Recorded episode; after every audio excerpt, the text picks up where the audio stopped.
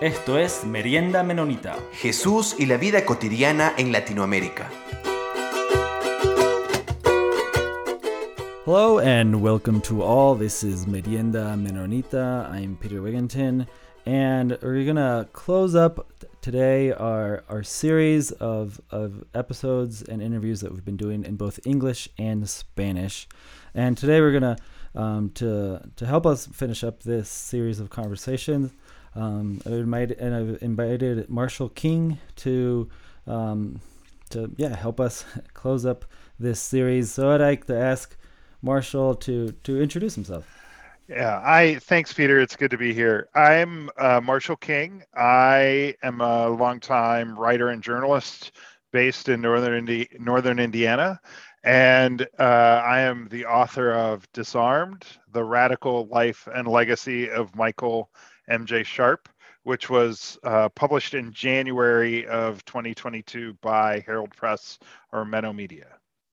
Thanks a lot, Marshall. Do you want to tell us a little bit about uh, where where are you right now?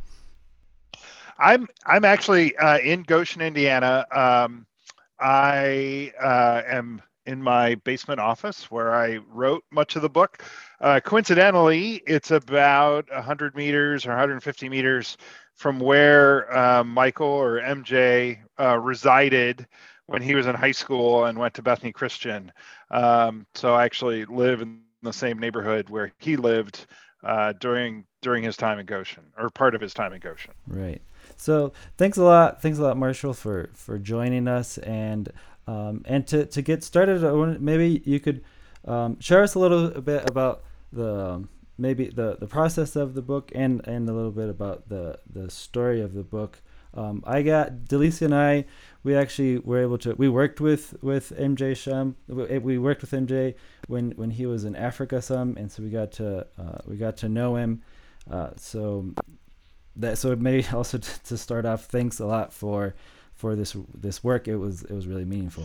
Thanks. Um, I when MJ went missing in March of 2017, I was, I mean, aware of the news coverage. I was not in a newspaper newsroom at that time. I was um, working as a, a freelancer and um, working on a range of other projects after having um, left a full-time job at a newspaper locally.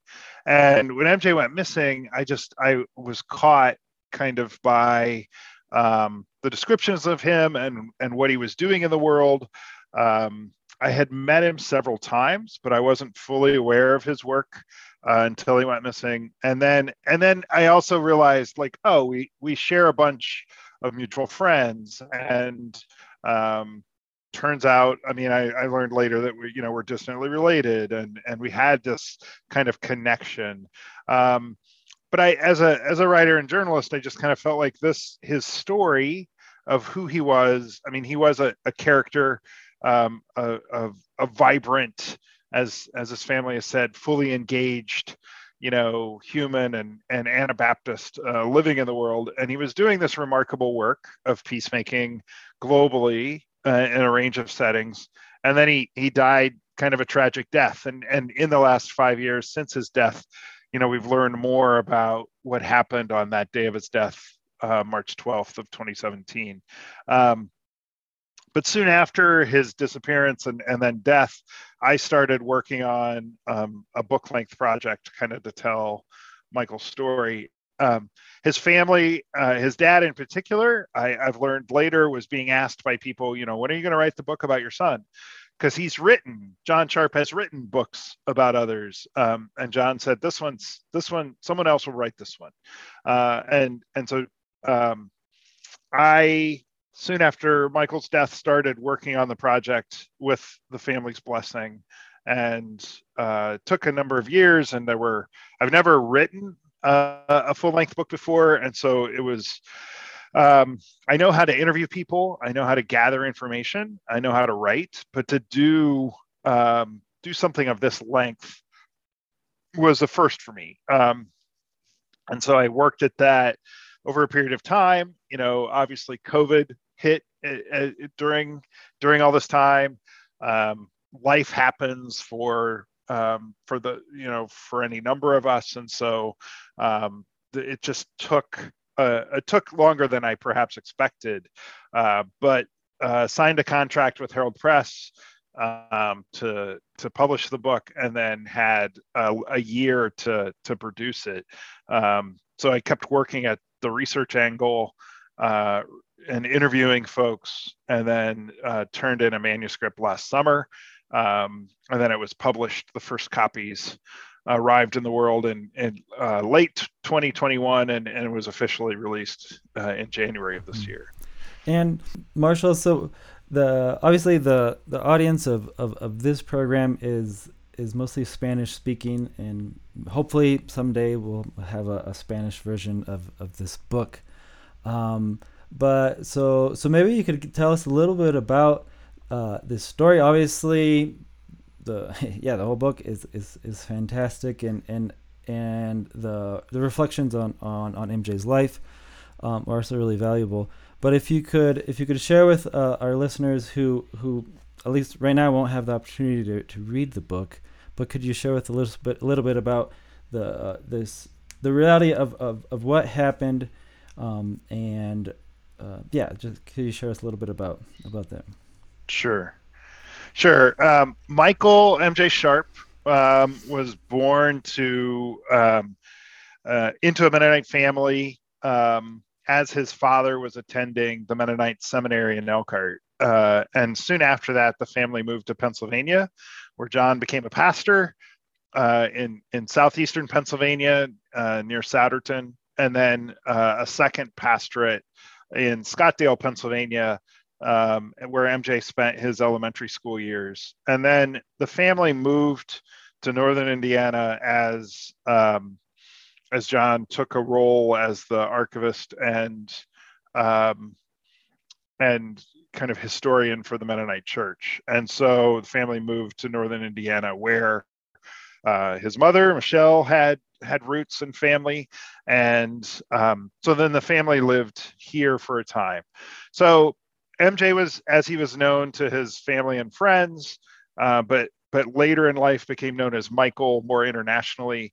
So he was a rambunctious child um, who loved hunting and fishing and and then um, uh, became uh, became a student at uh, Bethany Christian High School in Goshen, where he became known as um, a, you know, a, bright student, if not always one who got great grades, but uh, one who was known too for his pranks.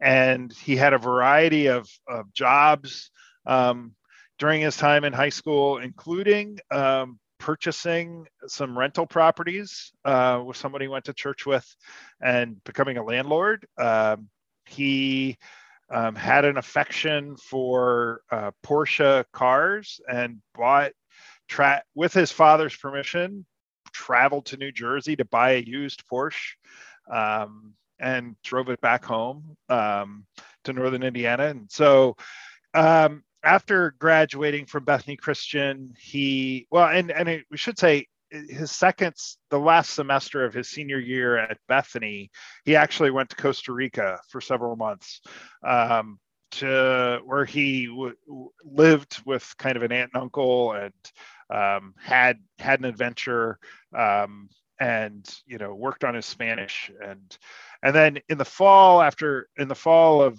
uh, 2001 he uh, started attending uh, Eastern Mennonite University and became active there in the student newspaper and um, graduated from EMU in 2005 and then took a, a position with Mennonite Mission Network in uh, uh, Germany, working with uh, primarily American soldiers, um, and worked with the Dutch uh, or the German Mennonite Peace Committee uh, in a program that that worked with soldiers who wanted to become conscientious, conscientious objectors. So MJ's job um, was to kind of assess their seriousness and their conscience, if you will, and then walk alongside them as they went through this process of trying to extract themselves from, from the military.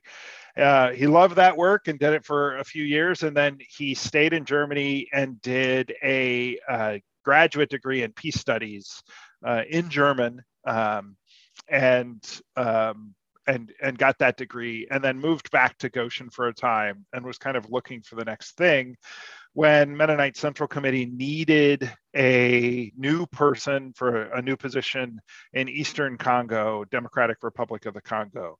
So the the job was to kind of oversee some relief programs that were operated by the Con- uh, Congolese Protestant Council of Churches, and then also um, interact some with armed groups. Um, the the the the Council of Churches had a program that tried to repatriate um, soldiers from some of these armed groups back into more normal life and and their families as well. And so mj became involved in that work.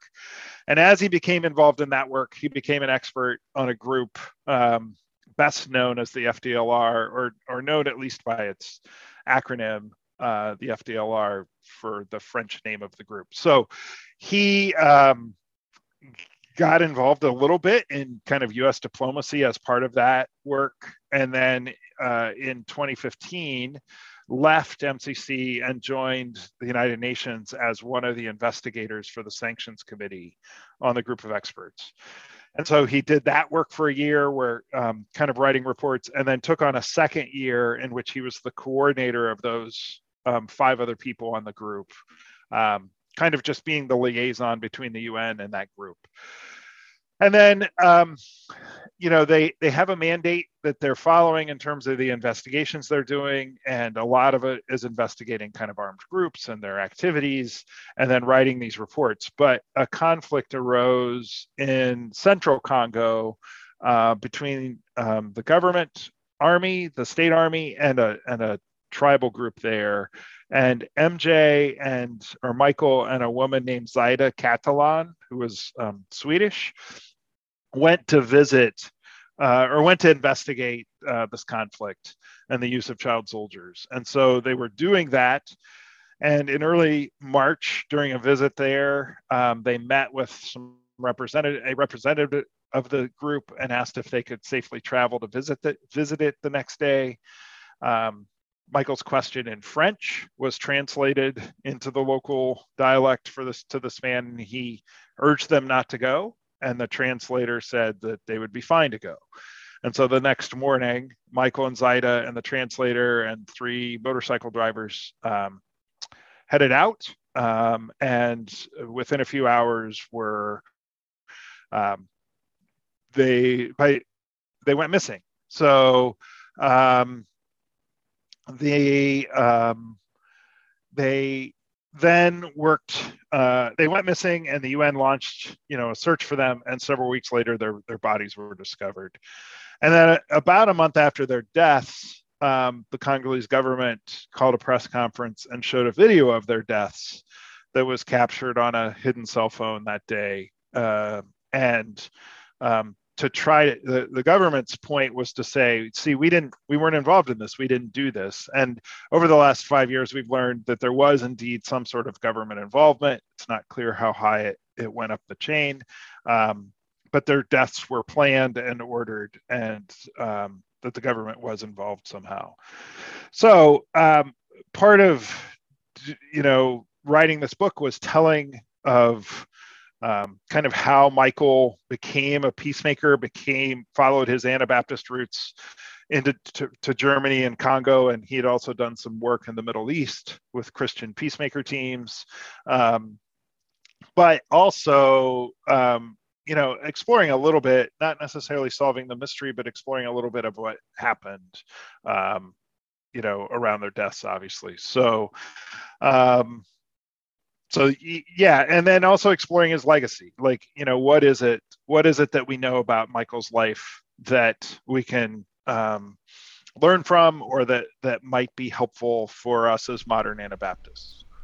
And uh, so marshall what what has been a little bit of, of of the reception and and what have you heard as a or what have you heard what type of responses have you heard um, of that of that question, what what does his legacy mean to to the Anabaptist Church around the world? Yeah, I think. I mean, I I wasn't able to travel to the Congo as part of the research for the book for a range of reasons. Um, you know, and and so I didn't go um, you know, encounter face to face some of the folks who were deeply impacted by Michael and his work. You know, the school children um, whose fees that he paid with with you know through the program with MCC, or um, you know some of the people who would have been repatriated, or um, the boy who was injured in a camp for displaced persons and MJ paid for his hospitalization you know? So it would and and, and his coworkers. Um, and I was able to interview a few folks but I think um, it's pretty clear that the way in which he carried out his work with um, you know integrity and passion and um, what has left a mark in good ways uh, uh, on the world. And he, there's a program that um, involved women in the DRC who that was created after you know he conducted sessions there on peacemaking and did some teaching. And so, and there are you know a handful of children in the Congo named Michael in honor of him and his work. And so it, it, would I, I think some of the seeds of his peacemaking have certainly sprouted in the Congo. And then those who knew him otherwise, you know, mourn his loss and continue to to miss him and his presence in the world, but also um, note how his willingness to assess risk and work in the world um, on behalf of others is one that um, we should take note of. And uh, Michael's parents, John and Michelle, have spoken at Mennonite youth conventions and urged young people to to follow their son's path, even though it it his path in particular met a you know a tragic end. Um, but he, they've said we need more MJs in the world. We need people who are willing to walk through the door when it opens, like MJ did uh, at various times in his life. And so I think that message is is is a is is one that we should take note of. And I also think too, like, you know, Michael was not. Um, I mean, his faith was expressed by kind of what he did in the world and how he approached in engaging the world rather than um, you know his his piety or his um, uh, how you know his his attendance at church every sunday or some of those things. Like he he traveled enough that the way that he engaged community he sought community and he longed for it but he also put himself in places in the world where it was maybe harder to, to attain than some of us who just live in mennonite communities and you know become part of a congregation that, that we go to for years and years. So i think um, how mj was trying to wrestle with um, the world as someone who had grown up mennonite i think is a fascinating um, is a fascinating thing and one that is more nuanced and emblematic of another generation kind of trying to do that. Um, you know how mj how mj's faith was um, expressed uh, you know even early in his life looked different than how his parents would have been or his grandparents would have been. And so i think that that um, you know the the mennonite the modern anabaptist as more of a global citizen is i mean mj's work is something that i think is probably helpful for us there. And so, Marshall, continuing on on on that point, and and reflecting a little bit on on the different conversations that I've had over the last several weeks with uh, people who who uh, reflecting on on on armed conflict in uh, that impacts um, Anabaptist communities in, in different parts of the world.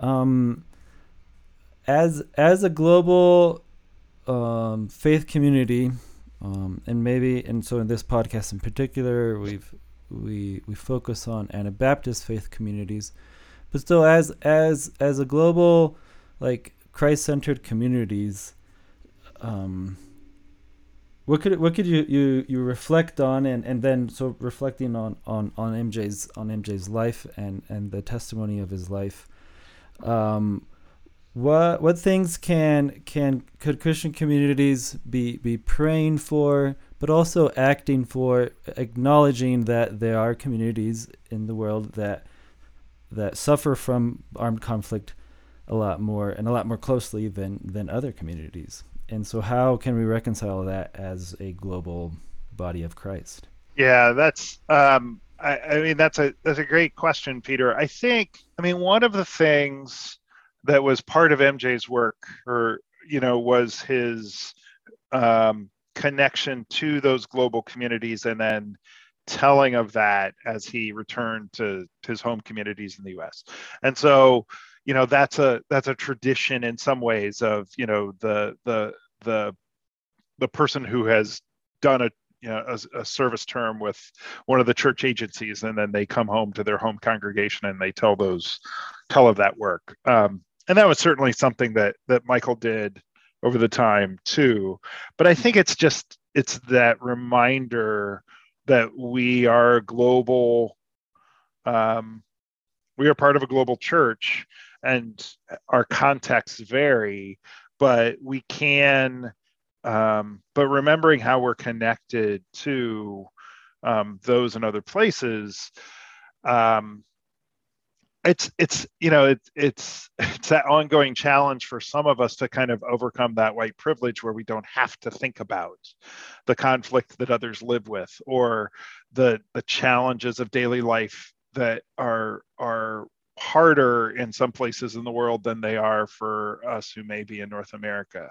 And so I think um, you know Michael's life in some ways like he he loved the travel and the adventure and having have having to have new pages sewn into his passport but he was also willing to sit on a motorcycle traveling muddy rutted roads for hours to get to a community um, to try to to to bring about um, you know some sort of um, relief or or um, expressing expressing the love of Christ. And so I think um, I'm and the other thing is is just this awareness that we're part of a global church, but we do believe differently based on our context.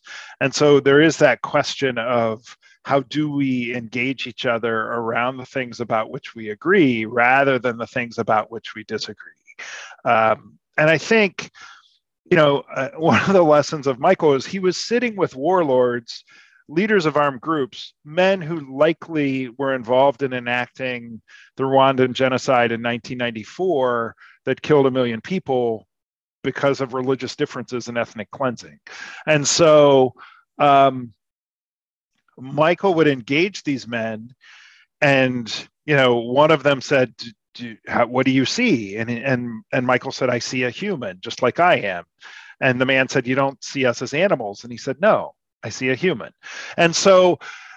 Michael said, he told an NPR reporter in a story that was aired in early 2015, you can always listen. You can always listen to someone tell about how they view the world. And so I think whether it's in a church setting or or other settings, that ability to listen and even, I mean, we don't have to agree. Um, we can still believe kind of what we believe, but that notion that everybody has to believe what we believe um, is is one that, um, you know, I mean, Michael would engage in conversation, but he wasn't always trying to convince people to take on his point of view. Um, he and, and, when he was, he was doing it with some nuance. He was trying to earn their trust so that maybe they would release soldiers from the the jungle, or um, you know, there were coworkers who didn't know he was Mennonite, didn't know how he had gotten to the Congo. Um, they just knew that he was good at what he did and and worked for peace and worked to make the Congo a better place. And so I think those are some of the lessons um, that that I can take away from his life, and I hope the readers of this book can as well. Yeah, so so thank you so much, Marshall, for for exercising that that listening. I'm sure you had to do lots and lots of listening to then and then be able to to to put it into into this text. So I'd, I'd recommend all the listeners, uh, especially those of you who are listening to the to the English version of this of this podcast, um, to to check out this book. uh, Disarmed uh, by Marshall King, and that reflects on in so many ways that this this incredible life uh, lost um, of, of, our friend MJ and and and thank you also for for helping us uh, connect connect different parts of of the Anabaptist world uh, through through this book and uh, now and so all these listeners from from different uh, parts of Latin America will have this opportunity to also li- little know a little bit more about about this story. Thanks a lot, Marshall. Thank you. And as always, we thank Mennonite Mission Network and Anabaptist World for making this podcast possible. And also, um, p- please be aware next week we'll have a new episode. We're starting a new series focusing on the doctrine of discovery. And uh, Jonathan and I invited Sarah Augustine to share about her book. Um, and that interview will be in English and Spanish. So you can check that out next week. So long. Comentarios vertidos en este programa no representan necesariamente la opinión de Merienda Menonita, la Red Menonita de Misión o Anabaptist World. Esto fue Merienda Menonita. Siempre estamos atentos a sus opiniones y preguntas y nos pueden escribir al info arroba meriendamenonita.com.